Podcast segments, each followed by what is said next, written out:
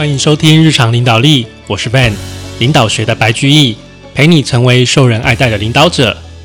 在网络的时代啊，有越来越多线上的 MBA 课程，而且许多呃知名的大学啊，都陆续开设这样网络课程。以前都是实体的，现在越来越多这样网络的 MBA 课程，但是啊。通常这种课程学费都还蛮贵的。那最近几年，美国有成立了一家专门提供网络 MBA 课程的学校，叫做 Quantic School of Business and Technology。那这个学校它的诉求是以可以负担的学费。而且专门，它是专门为了网络学习打造的学习方式，进行 MBA 课程的线上学习哦。那 Van 其实在大概三年前也参加了这个课程，而且拿到 EMBA 的学位。那我们今天很高兴邀请到 Quantic 线上 MBA 的大中华区行销经理 Phoebe。来为大家介绍呃 Quantic 这个学校，还有它的 MBA 的课程相关的讯息哟。Phoebe，请你跟我们的听众打一声招呼吧。Hello，日常领导力的听众，大家好，我是 Phoebe。哇，Phoebe，今天很高兴能够邀请你到我们节目一起来啊，是不是？请你跟我们简单的介绍一下 Quantic 这个学校，应该说它是学校嘛，对不对？对。对，其实我们 Quantic 的话，它是一个美国的商学院。那其实我们也还很新，我们大概是二零一三年开始。然后目前全球的话，大概学员校友加起来有一万五千人，来自全球大概一百五十多个国家。那我大概再介绍一点点，就是说，像学员的话，其实我们的要求会蛮高，就是希望说有一个很良好的学习氛围。所以大部分的人都是来自，就是说国际可能一些知名的大学，像史丹佛、牛基、剑桥，或者是像美国。其实我们有大概一半以上的学员是在美国这边的，呃，企业的一些就是一些优秀的青年。那有来自苹果啊、谷歌、亚马逊、Facebook、Netflix 的一些，对。所以。听起来是蛮难的，不，实际上就蛮难，因为我根本就申请过。我跟各位，其实所以你是优秀青年，我是优秀青年。哎，那个，我想，那个菲比，我想先跟你问一下，就是从你的角度，你觉得，因为我觉得大家最关心就是一般人如果要读 MBA 或是 EMBA 这个学位，他其实就是花很大笔的钱，然后去拿到那个学校的名字，然后拿到这个学位，但是。这样传统的美国学校的学位跟我们 Quantic 到底有什么样的差异性呢？你觉得匡体的特色在哪里？为什么它能在市场上面存活下来啊？嗯嗯，这个问题蛮好，因为我相信很多人都会很好奇。那我们的学校第一个，我们是远距的嘛。所以和一般比较传统的商学院来说，他们是走比较实体的这个路线，就是有蛮大的差异。那我们的学校整个学程也是获得美国远距的一个认证的委员会认证。那在讲到说，如果说和一般的学校有什么差异的话，我们有两个比较不一样的地方，一个就是结合一个创新的科技，然后另外一个就是我们会保留原本传统商学院的一个优势，也就是人脉的部分。那如果我现在再讲多一点，就是创新这一块。创新这一块的话，Ben 一定很了解。就是其实我们的学校一开始就是强调说 mobile first，所以它就是一个行动学习、主动学习的模式。像大家可能现在由于疫情的关系，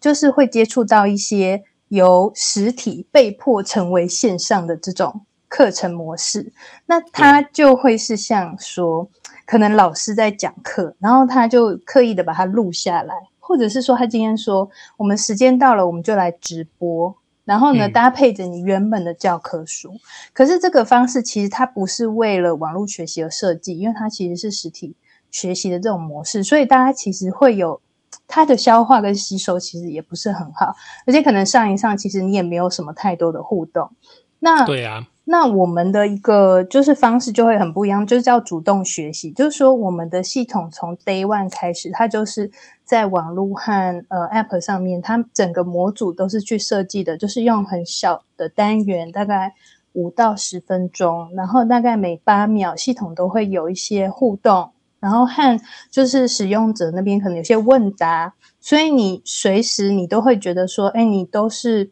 有一个，虽然它是一个就是系统，可是你它的互动性其实比一些非为呃行动学习设计的这些课程来说还要强很多。然后你可以掌握你自己的学习步调。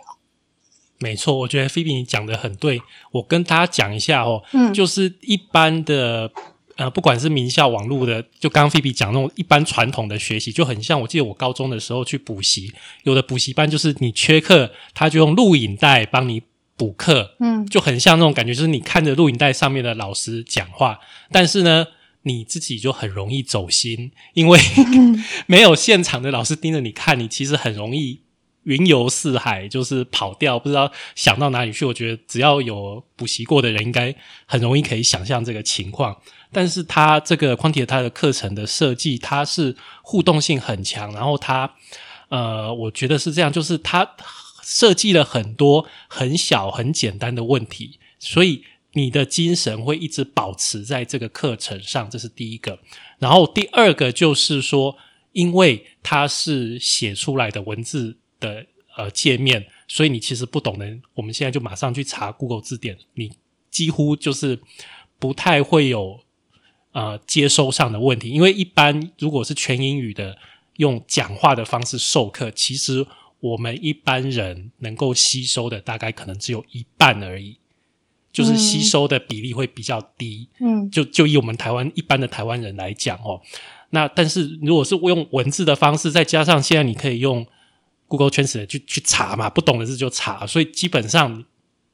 虽然会多花一点时间，但是你基本上可以完全的了解说这个课程到底是在干什么。我觉得这个是我之前上的时候的一些呃。一些分享吧。嗯，而且就是刚像 Ben 在讲的，就是如果你真的不懂，你可以随时再回去复习，或者再回去看，因为那个模组其实它都设计好，就是短短的，那它很容易让你去找，然后很容易让你去做一些笔记啊等等。那我们这边其实有一个史丹佛那边的一个独立的学术研究，就是他去对比我们的 Quanti 的学员，然后对比其他顶大就是顶尖的商学院，像说哈佛商学院啊、史丹佛啊、华顿商学。院的学员，然后去对比这个科目的吸收程度，其实它的学习效果是差不多，而且甚至还更好。但是我们有个很厉害的地方，就是学习速度是快五倍。这个是史丹佛他那边研究，因为我们的课程它就是可以按照自己的步调来学。例如说，如果你当实体的课程，今天你就是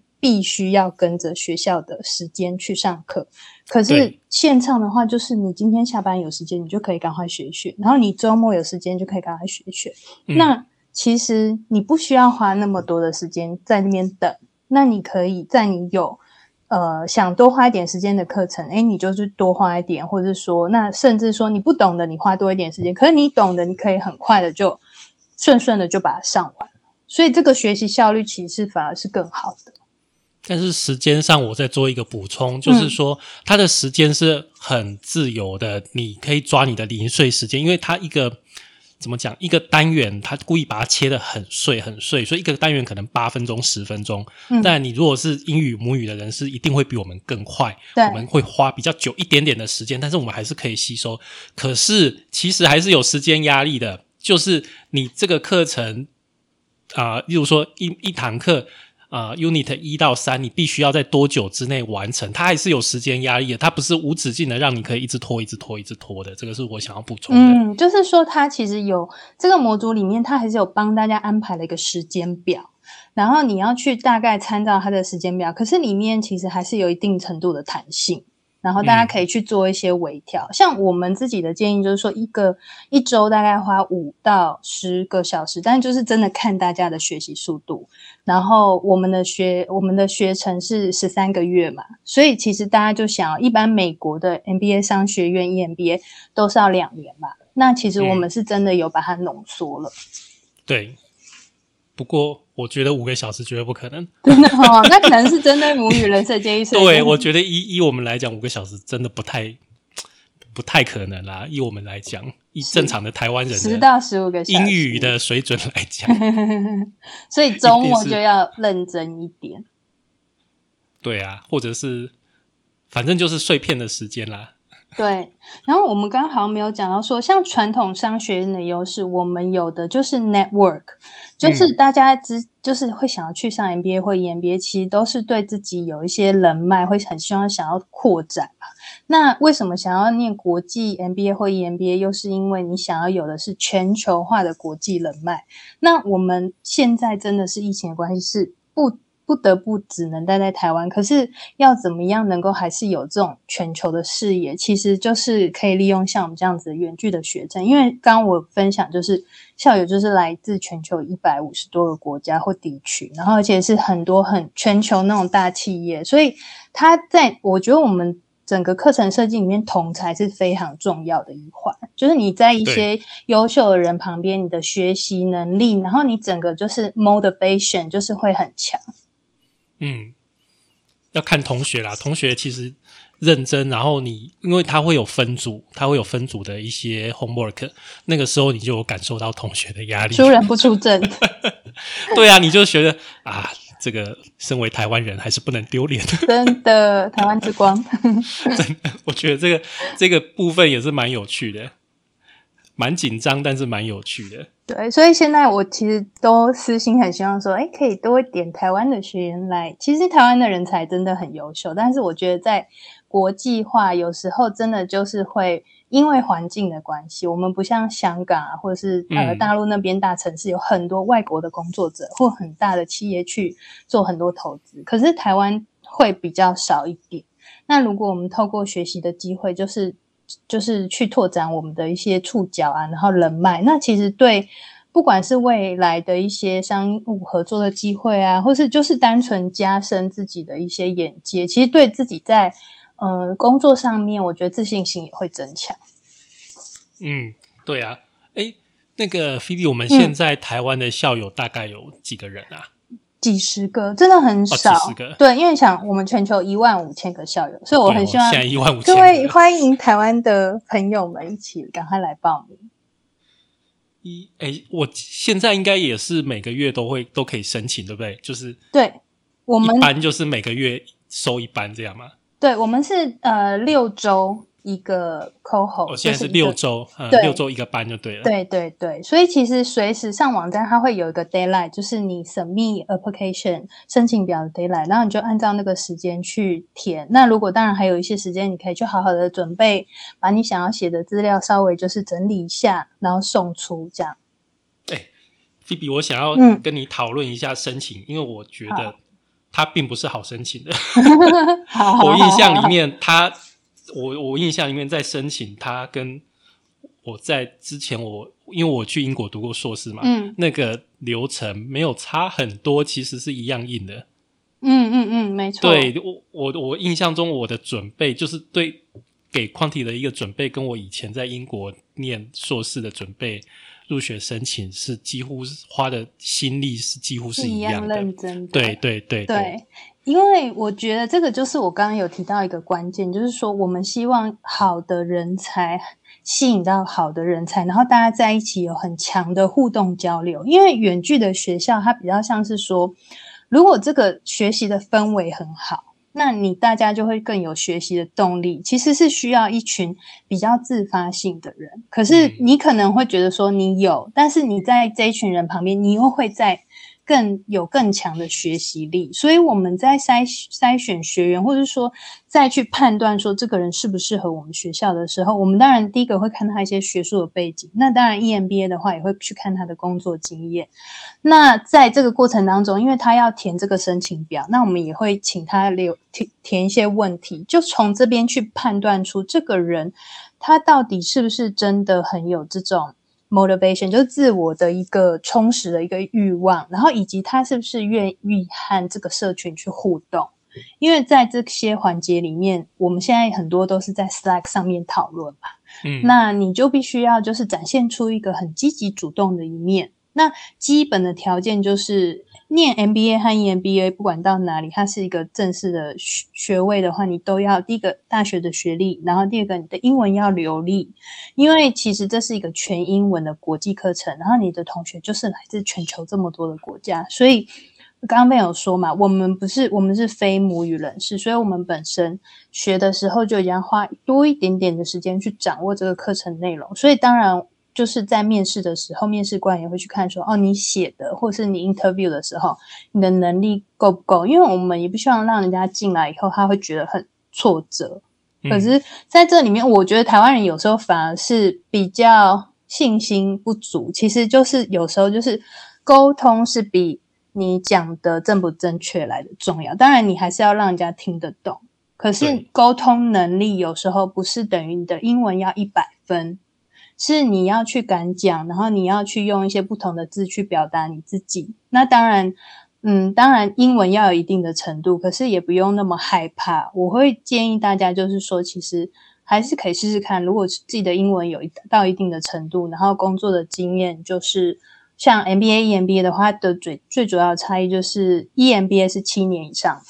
然后 MBA 的话是两年到七年。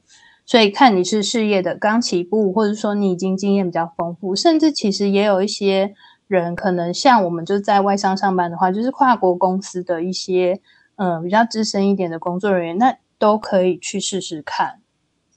哎，那菲比 MBA 跟 EMBA 课程的内容会差在什么地方啊？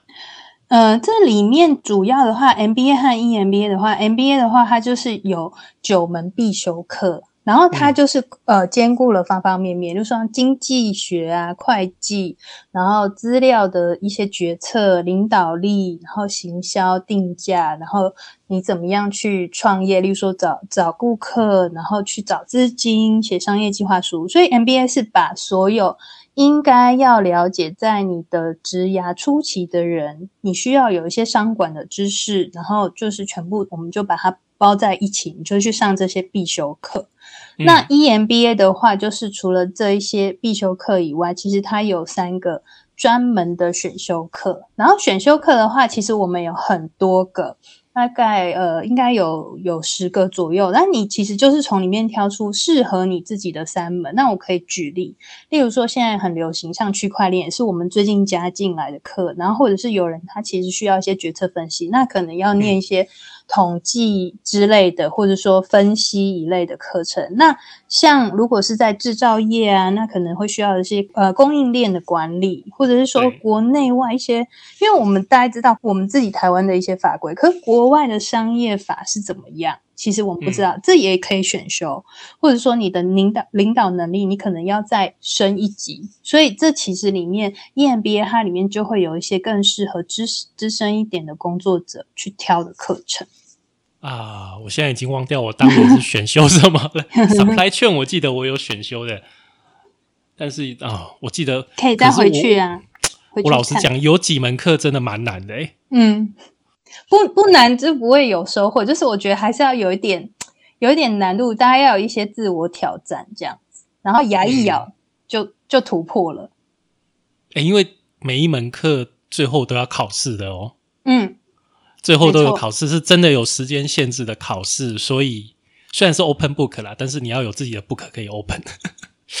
可是蛮难的。我觉得很多人其实是考不好的，很多人真的是挂掉的。真的，那但是其实我们里面有就是像 Smart Case，然后里面有一些呃练习，它也是算在你的整个就是毕业条件里面，所以那那个部分其实你可以回去再去做。就是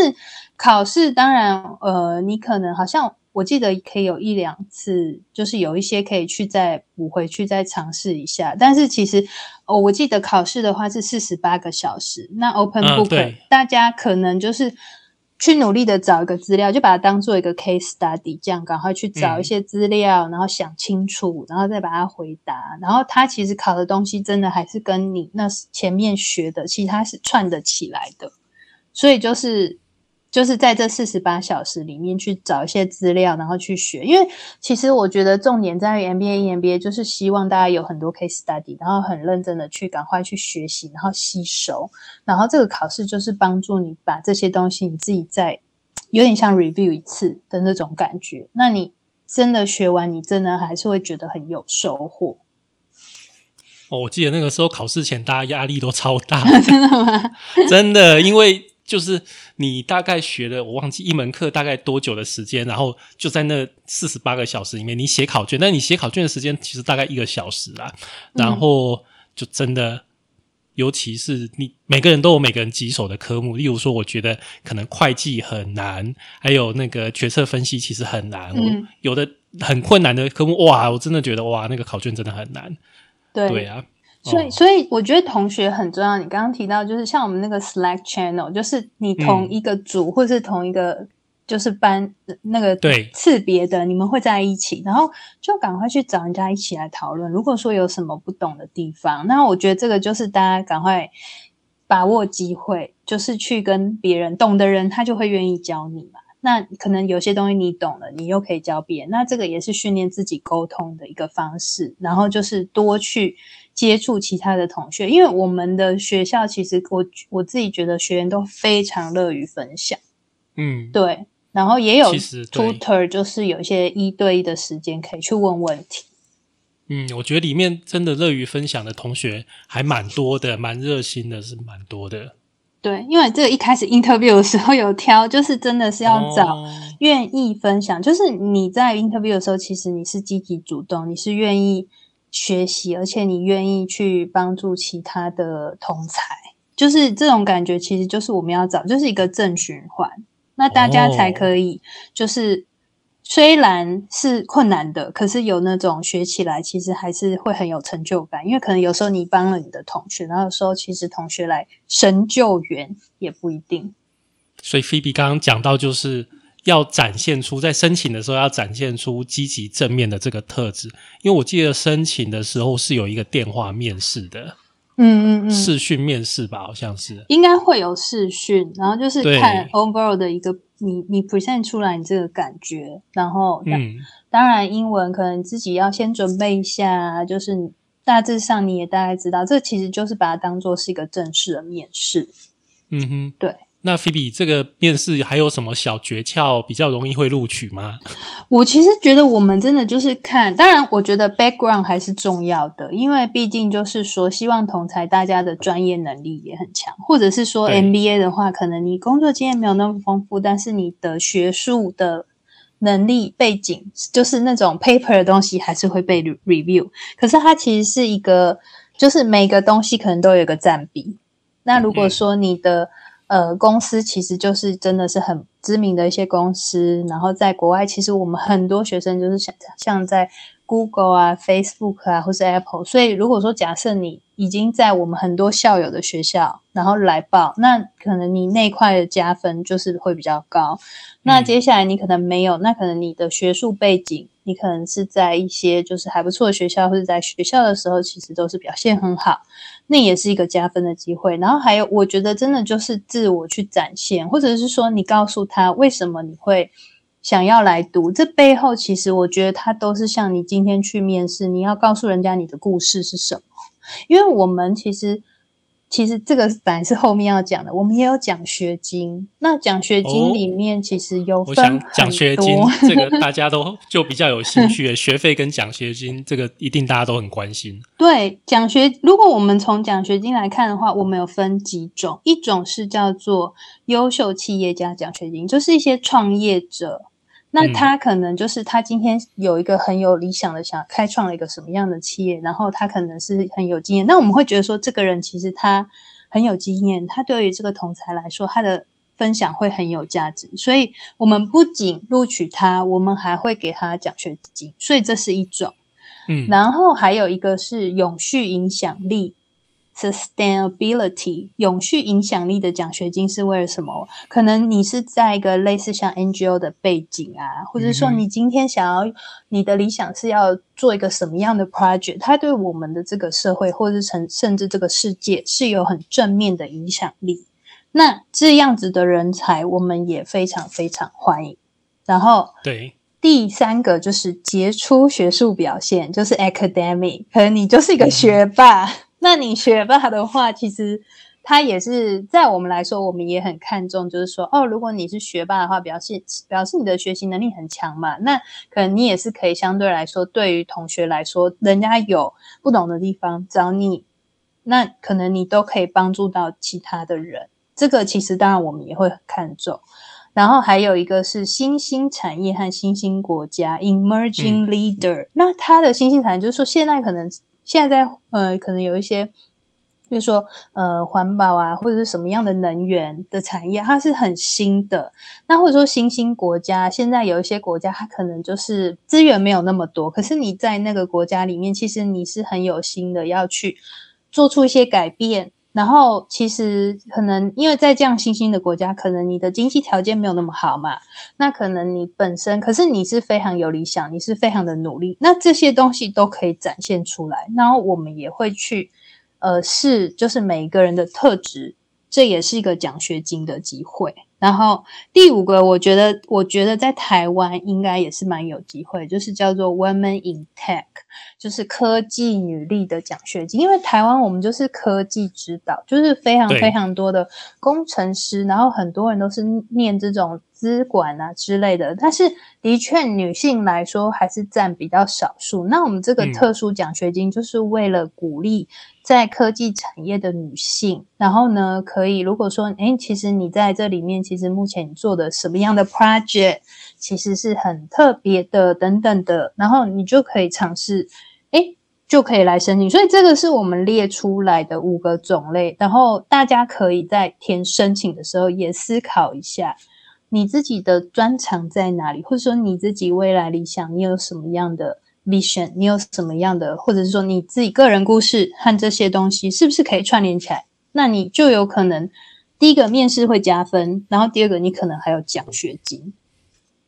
我觉得我讲一下大白话好了，就是毕竟申请 MBA、EMBA 这种各个学校标准都很类似，要么你就是呃大公司。或者是你的职务很高，或者是你的学历很好啊，这个都很基本面，因为很现实嘛。如果没有这些的话，那你就要身上有亮点，要能够讲出你的一个故事，让对方觉得，哎，你真的是一个人才，不然的话。呃，他实在没有什么理由录取你，所以这个还是蛮现实的。其实这跟一般的面试都很类似的。对，而且工作对，我觉得故事就是大家真的还是要有凭有据，就是你真的有这样子的事情，你讲出来，那他到时候可能还是要一些 reference 啊，你还是会有一些资料需要去佐证。然后，而且其实我觉得大家去真的。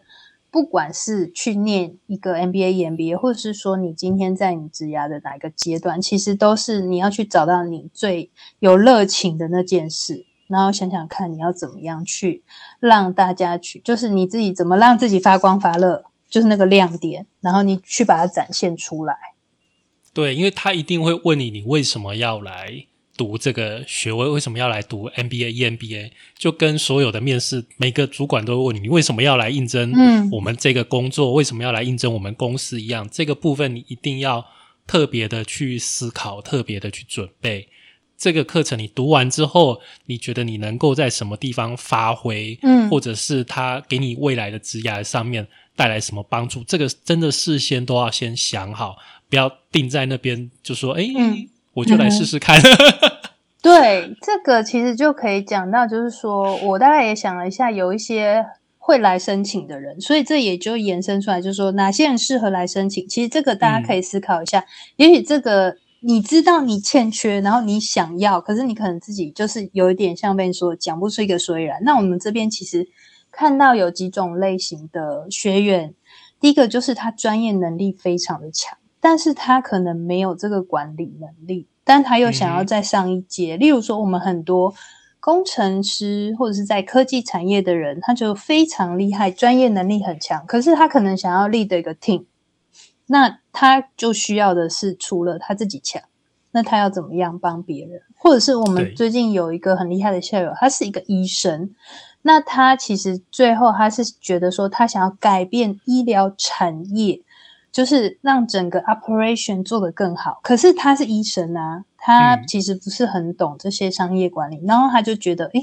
他可以来念，所以这这个其实是一种，然后另外一种就是我们也有一些学员，我上次也聊过，就是说他是在比较传统产业的一个经理人，但是他必须要帮他的企业做数位转型，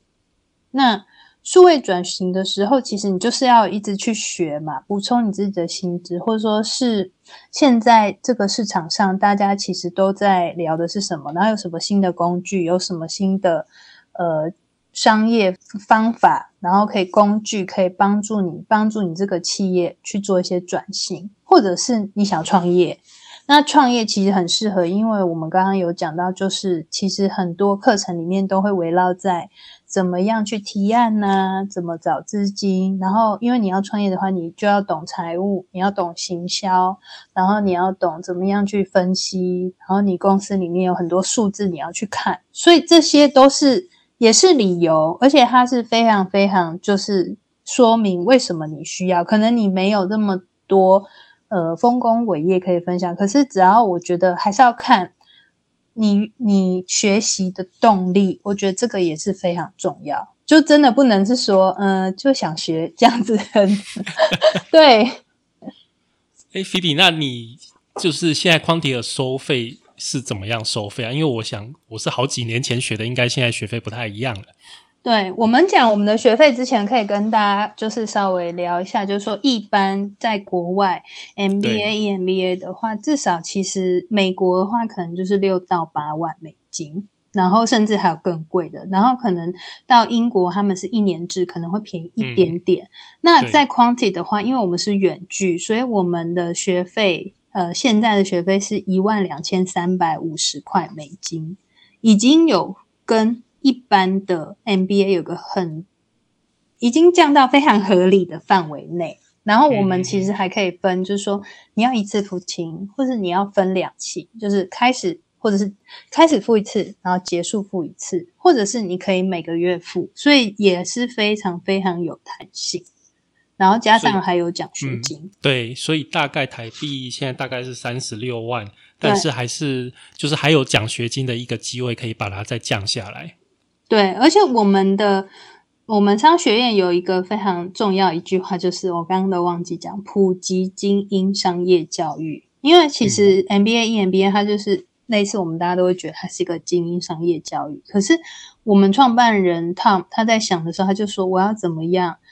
普及这件事情，让更多人，其实很多人都会想要学，可是可能碍于费用的关系，那所以他那时候才会想到说是。用 mobile 的方式去让大家去 share 这个系统的成本，所以他有一个很合理的学费，然后以及鼓励优秀的人才来，就是让整个学习环境有个正循环。所以我们也有奖学金，所以这个是我们蛮重要，就是我们希望它是很合理的一个收费。对，就相对你要想一下，就是如果你去真的申请一般的名校的网络大学。它的收费真的是会很贵的。那菲比，这个 Quantia 的学位有得到什么样的认证吗？有有，我们就是在美国有一个远距教育认证委员会 Distance Education Accrediting Commission） 这个委员会认证的，所以在我们的网站就是都会有写，就是这是获得认证。那当然，这样子的认证它都是会检视我们所有的 program，然后我们所有的一个课程设计啊，然后里面整个方方面面其实都是获得就是他们认可，所以我们的学位它是一个正式的一个学位。嗯，所以是有官方单位认证的一个学位，它是对一个远距的课程的一个委员会，然后在美国，它是一个非常正式的一个委员会。嗯，那这样的一个课程要毕业要怎么有什么样的条件？因为不是不是申请完了就可以毕业，这是两回事嘛？对，呃，第一个就是我刚刚有讲嘛，你有必修课，然后还有。选修课，然后它有最低的规范，然后你要完成这些课程，因为在线上其实都会有记录，然后以及每一个课程后面其实它会有一个叫 Smart Case，然后你至少要有八十 percent 的分数，但这个的话你可以去 retake，对，就重复，对，就是做，就是你反正一开始可能你不是那么熟悉，可是你总会做到，你已经真的滚瓜烂熟。都都懂了，然后花时间重复一直做，做到一百分为止。对，然后但我们其实规定八十 percent 啦，所以大家没有，我全部一律我都做到。哎呦，真是好学生。好，然后然后刚刚有提到，就是说我们其实有各个科目还是有一些截止日期，那你在那些日期之前，其实它中间已经有一些弹性了。那你就是在这些截止日期以前，你书面的作业，或者是我们有一些比较短的一些口试，你还是要通，你还是要完成。然后有那种就是比较正式的考试，我们刚刚有讲了嘛，四十八小时这个，你就是还是必须要去通过这些考试。那我跟大家分享一下我们的毕业率，就是我们其实每一届的毕业率是有七十五 percent，然后这里面呢，就是还包含了有些人他可能离就是家里可能有事，或是工作真的是需要暂停。或延期，这全加在里面哦，有七十五 percent。可是如果我们把，就是说，可能这一期他暂停，可他下一期回来上课的 overall 的毕业率是九十 percent，其实是非常高的。尤其是在远距里面，其实大家几乎都没有，就是让怠惰这件事，就是就是整个拖延下去，因为就是我们整个学习的同彩，它的氛围是大家都是非常。认真、积极、主动，所以你会就是真的愿意，就是把这个整个 program 去完成。然后我觉得这个就是我们很看重的一件事情，这个氛围。等一下，等一下，菲比，你漏掉一个东西叫 project。哦，project 这个是 EMBA 的，对不对？你说 Cap Town？对啊，对啊，对啊，对啊。对，如果是 EMBA 的话，有一个最后一个月。记得是十第十三个月的时候，会需要完成一个 Captain Project 和简报，然后你去找你的小组的同学一起，就是把它当做是一个很完整的提案。这个 Ben 要不要分享一下？哦，我觉得那个是 真的是让我印象深刻的一个一个项目，一个专案，因为它等同是你自己要做一个 business plan。所以你的 business plan 要生出来，那你要用过去所教的知识去把你整个商业计划做出来，做一个创业的计划。你要自己发想，自己发想一个 idea，然后做一个商业的计划。然后它有规定说，诶，因为商业计划书其实是有大概固定的一个哪些部分你一定要提及，你一定要要整理出来的，这是一个部分。你好不容易做完之后，你要准备你的简报，准备简报要做什么呢？当然就是要录影下来给人家看，嗯，所以我觉得在当当时那个对我的印象很深刻，因为我那个时候从来没有录过影，从来没有录过影，然后就是自己拿手机这样子把自己 presentation 的样子录下来传到 YouTube 上面，然后给老师去看，老师就会帮你打分数。那这个啊 project 我记得可以自己做，也可以找人做。对，小组做各有各的好处，我我我只能说各有各的好处，不一定说自己做都就一定比较好，或者是找别人做就一定比较好，其实呃不一定的。对，然后其实会鼓励说，当然，因为有时有些时候，因为自己的一些工作或者是一些家里的事要处理，可能你就是自己做的话，可能你时间就是完全按照你自己可以做的时间。那如果时间上面是允许可以看其他人做配合的话，都还是会建议说，去多和小组的，就是去找小组去合作，然后找一些国外的同学一起来合作来做，其实就会是很特别的经验。嗯。不过我那时候是自己做，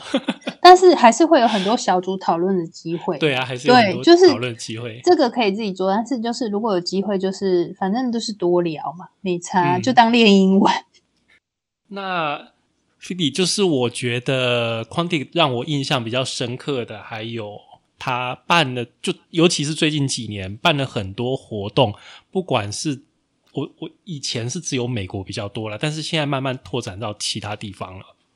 对，就是在我们这个校友这一块，其实有很多活动可以参加。第一个就是我们的 LinkedIn 看到是非常活跃，然后很多校友都会在上面，然后我们持续一直都会分享很多一些呃，就是校友分享的一些 streaming 啊，线上直播，然后以及就是很多线上的 Meetup，在我们的平台里面，现在还是有校友会一起，比如说线上读书会、Happy Hour、Hackathon，然后或者是各个产业的聚会。然后你当时和同学的 Slack channel 都是，其实还是可以跟同学有机会的话，是可以继续保持联络。然后呢，我们最近这今年就是说疫情稍微比较趋缓一点，像之前就是被有说嘛，大部分在美国，可能 Washington D.C.，然后我们在杜拜也有办过国际研讨会，然后之前在亚洲的话在新加坡，然后今年六月在曼谷。办了一场，对，很希望有一天可以办到我们台湾来。然后，其实这个就是大家其实都可以，如果你今天有一个离你稍微区域近一点，真的就可以飞过去参加。然后最好是台，就是每一个区域其实都还是会有一些热心校友，他会办那种实体的聚会。嗯，对，而且平台上面我们有那个人脉网路，就是你可以在上面找合作机会，因为我们的所有的校友的资料，就是大概的大家的一些工作经验或者是什么会在上面有，可能大家真的是有在上面，就是有人找到合作机会，或者是说你真的有什么样不懂的，可能你又觉得这个产业感觉这个人好像蛮厉害，其实因为我们的校友就是很乐于分享。就可能你会找到你的导师，或者是你的创业伙伴，其实都有可能。这样听起来活动真的是蛮多。我记得我前一阵子有参加一个就是用中文讨论的一个活动，嗯，那个经验也还不错。就上面还蛮多中国大陆、新加坡、马来西亚，因为我们台湾人啊，就大家就用中文讨论一个 case。我记得那次的 case 是什么？啊，东南亚的那个 Uber 叫什么来的？呃，我忘掉他名字了，不好意思。我以前常用他的，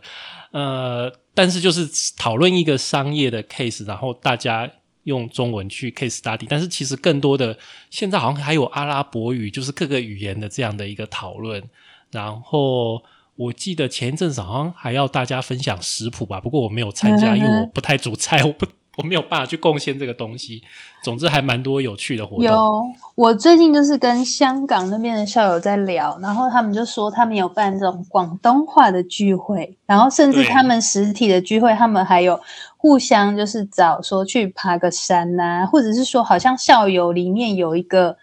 好像新开幕了一个什么 office，然后大家就是去参观，就是去去恭喜他这样子，就真的蛮有趣的。就是就是因为学习机会，大家就是把大家就是绑在一起，而且其实因为就是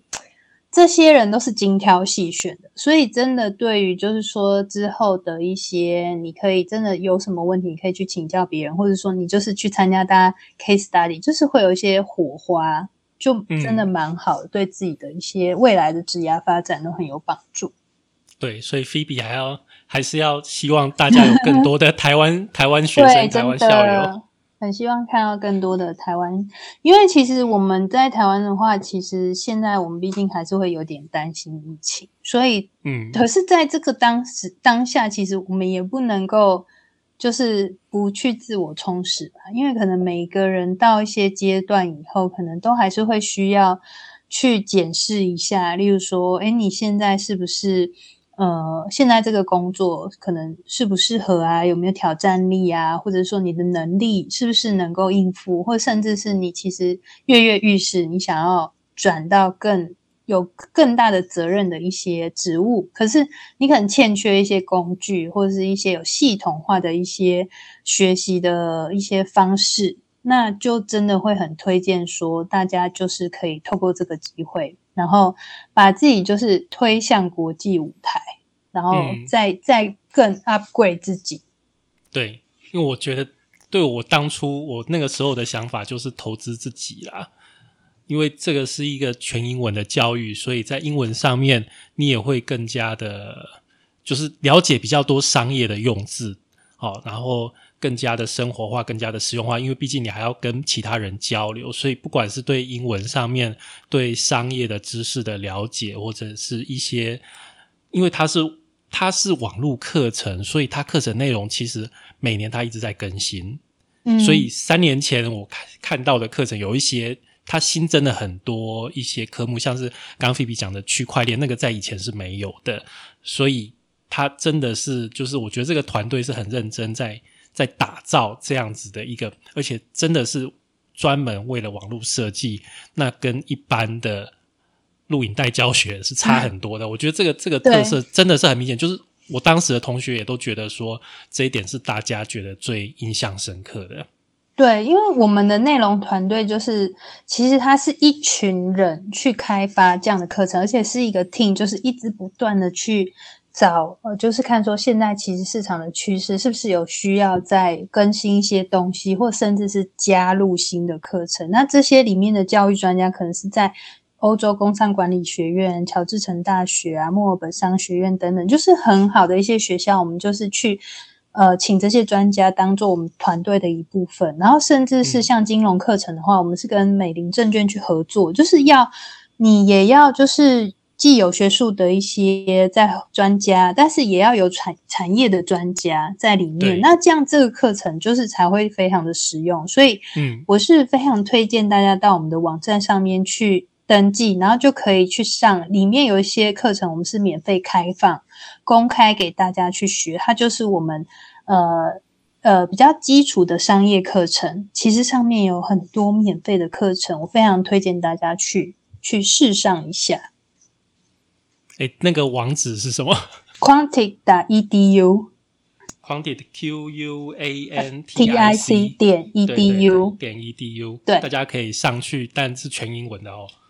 对，练一下，练一下，练一下，练一下。其实我觉得没有问题耶。大家就是，如果说大家的英文其实有到一定的能力，甚至是说，可能你现在在外商，因为我知道外商其实都很流行用英文沟通，虽然大家都讲中文，所以基本上你们大家很多人其实读和写是没有问题的。没错，对，只是缺乏那个。沉浸式的那个环境，所以你就可以透过这个方式去学，对对，让你的英文也在往上提升。还有，我觉得自信心其实也会增加。嗯，会哦。哎，菲比亚，那你觉得就是就你的了解，这个 MBA 跟 EMBA 上完，对一般人的职涯上会有什么样的帮助啊？嗯，我这边想到一个例子，例如说，假设，因为我觉得我们台湾就真的很多工程师哈，那我们就假设你是一个专业能力很强，但是你可能管理上面就是你想要升上去这个管理阶层，可是可能你就会觉得说自己好像欠缺了什么。那其实我们如果上了 MBA 或 EMBA 的课程的话，其实我们可以有几个方。方向可能会对你职涯上面有帮助。第一个就是因为，如果当我们站在自己的角度出发的时候，有时候我们会过度于追求技术，但是那是因为说我们被评判的就是我们的专业能力，那我们可能无形当中会牺牲掉公司的一个整体的利益。但是如果你上了这样子的商商务课程的话，你的整个工作思维你会从个人变成是一个团队。团体，甚至是你会站在企业的角度 （corporate） 这个 level 去想说，哎，你今天这个呃，这个这样子的一个 project，不只是你个人，是对你的团队来说，你应该是要怎么样去达成，甚至是站在公司的立场。是怎么样？是对公司的整体利益来说是最好。这个就是你透过这个学习，你可以用很多不同的角度去出发。可能你会了解说啊，从用户的角度是什么样。然后你如果学了 marketing，可能可以从市场的角度再去看一下。然后你如果学到了一些呃创业 entrepreneur，你知道说商业的环境的角度，哦，这个 project 可能。它会有什么样的问题，甚至是财务的角度，因为你会学到的是，呃，就是一些会计呀，然后一些分析，那等等等等，就会把自己的那个整个整个整个位置就再往上提提升了一层。那这个我觉得可以放到任何人上面，可能你是在同样的职务做了很长一段时间，可能你就是会。没有办法去跳脱你原本那个思考的地方，可是我觉得透过这个方式是比较有效率的。你可以去让自己从更高的视野去看事情，然后我觉得一个沟通能力也会绝对会提升很多，因为你要和国际来的这一百五十个国家的人，你可能都要有合作的机会，那你就会强迫自己去，而且是用英文沟通，还不是只是用中文沟通。嗯，所以。我觉得这些东西就是会，你会整个去有一些很大很大的一些突破。我想要再补充一点，就是我个人的经验，我觉得这个课程，如果你是在呃很新兴跟网络跟科技相关的产业，会对你的帮助更大。像是 FinTech 这样子比较先进的，或是 Blockchain 这种东西比较先进的，因为这个课程它是美国人做的，所以又是。网络上及时更新，所以它会带入很多很新的 technique 进来，所以然后它里面的人脉他也会倾向往这个方面去走，因为很多呃呃刚创立的小企业会往这样子，就是比较廉价的 MBA 的一个学位，能够符合他们的需求，公司美国那边公司可能会补助他们，他们会愿意做这个投资。所以你如果是在那个行业的人的话，我真的认为会更加的这个课程是会更加的适合你的。嗯，的确，我们的学生里面有非常非常大一块都是科技产业的人。然后我觉得是因为我们的课程设计就是远距，然后又是这种行动学习的模式，其实对于科技人来说，它就是非常无缝接轨，因为他非常的懂 这一块，所以他就会觉得说 make sense 哦，在手机上面学，然后在网站，然后随时学，嗯，make sense，因为其实可能这样的方式更适合他们。但是我会站在另外一个角度想，是说，因为其实我们台湾也是有各个不同的产业。如果你现在是在一个比较传统的产业，或是你没有机会接触到这一块，对你来说就会是一个很很不一样的一个药神。你会用一个很完全不同以往，就是我刚刚有提到那种数位转型。因为我之前跟一个校友在聊，他就是在香港，可是他是属于比较像是那种传统产业，那他。上了这个课带给他，就是他做了一个数位转型，他把他其实他是类似农业的这种产业哦。然后他说他上课之后，他把农业发展成一个观光产业，然后而且里面还加入了一些学术的一些，就是就是又有知识的教育成分，然后又有那种什么 DIY 的一些实际体验。那就把这个整个，例如说我们台湾好精致农业，其实你就是需要有这样子的一个角度或能力去切入，然后你就可以整个把你自己现在做的这件事整个拉伸起来。所以对科技来说，我觉得是很容易接受，而且你绝对可以接触到很多就是你们那一行的人，然后他会可能搞不好人脉就立刻就拓展出去。但我会觉得说，如果你不是那块的人，其实但是你是愿意，你是 open minded。然后你也愿意，你有好奇心，然后你也想要去突破自己的话，其实也我觉得也是很好的机会。总之，我觉得是对我个人来讲，我觉得它的帮助还是很大的啦。但是，呃，怎么讲？每个人因为每个人的一个职涯的路径不尽相同啦，所以我觉得你如果考虑听完这个今天菲比的介绍，你觉得很有兴趣的话哦，菲比，我们有提供折扣码吗？现在已经免费了，quanti 点 edu，对，没有折扣码来的。如果大家真的，我觉得，因为重点就是我们不是要求多，我们是要求那个嗯优秀的人才。然后，如果你够优秀的话，我非常欢迎大家申请，因为我们公司其实是对于奖学金这一块的话没有手软的，所以不是不是用折扣码，是因为如果你是对的人才的话，其实你是非常有机会获得奖学金的。那现在有全全额奖学金吗？我就要看他的条件有吗？现在还是有的嘛，对不对？有，但是就是因为每一个人的条件就会比例不一样。可是我觉得，因为我们的这个。基数其实我们原本价钱已经算是很不错，然后大家去申请看看，其实都很有机会，多多少少还是有一些些奖学金。其实其实还是会有，因为我记得我那时候申请，我已经忘了我我用什么理由，反正其实我也有申请到。因为你是优秀人才，我我已经忘了我用什么理由去骗的了。那样呢，应该还是有看到你那个后面就是散发着光芒，散发着光芒。对，大家就是在。Sell 自己的时候，其实就是很努力的去展现自己，因为其实大家要想哦，这个奖学金是全球的人都很想要，而且我们在学员里面有一半以上都是美国人。好，美国人是怎么样？很会表现自己啊，所以大家就不要害怕，就是去把自己知道的，然后自己背后的故事，然后为什么想要学习这些事，就是去很有信心的说出来。因为其实说真的，就是你。没有拿到也没有关系啊，但是你不是，其实就是浪费掉一个机会嘛。嗯，大家可以上 quantic 点 edu，q u a n t i c 点 edu。菲比，我觉得你今天分享的好多哦，谢谢，真的很期待可以看到更多台湾学员加入。对，希望各位听众们就赶快到这个 quantic，如果你有兴趣的话。你觉得这个呃学位这个课程真的适合你的话，赶快到那个 Quanti 的官方网站因为现在啊，菲比刚刚有讲哦，现在有一些免费的，就是少部分的一个课程，你可以先试上看看，去感受一下，说，诶，为什么 Ben 跟菲比都说这里面的课程跟一般的那种播放影片的课程是不一样的？你其实你稍微试一下，你就知道我们在讲什么了。就你试过就知道了。嗯，我们是非常有信心，所以就欢迎大家来试上看看。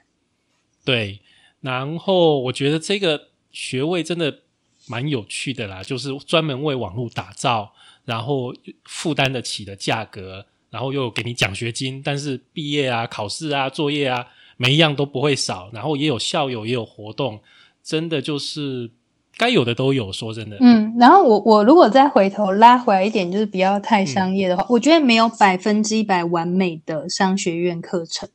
就是我们也绝对不是完美的，因为可能你不适应这样的模式，或者是说，也许你想要就是在台湾这边找学校来读，那也很 OK。但是如果说你现在找的是一个可以很弹性的去上课，可以用远距的方式，你又想要尝试这样子一个科技的一些学习，比较创新的一些学习方式，然后价钱相对，因为我们是远距，稍微也是比较合理的话，就真的。还蛮欢迎大家可以来试试看。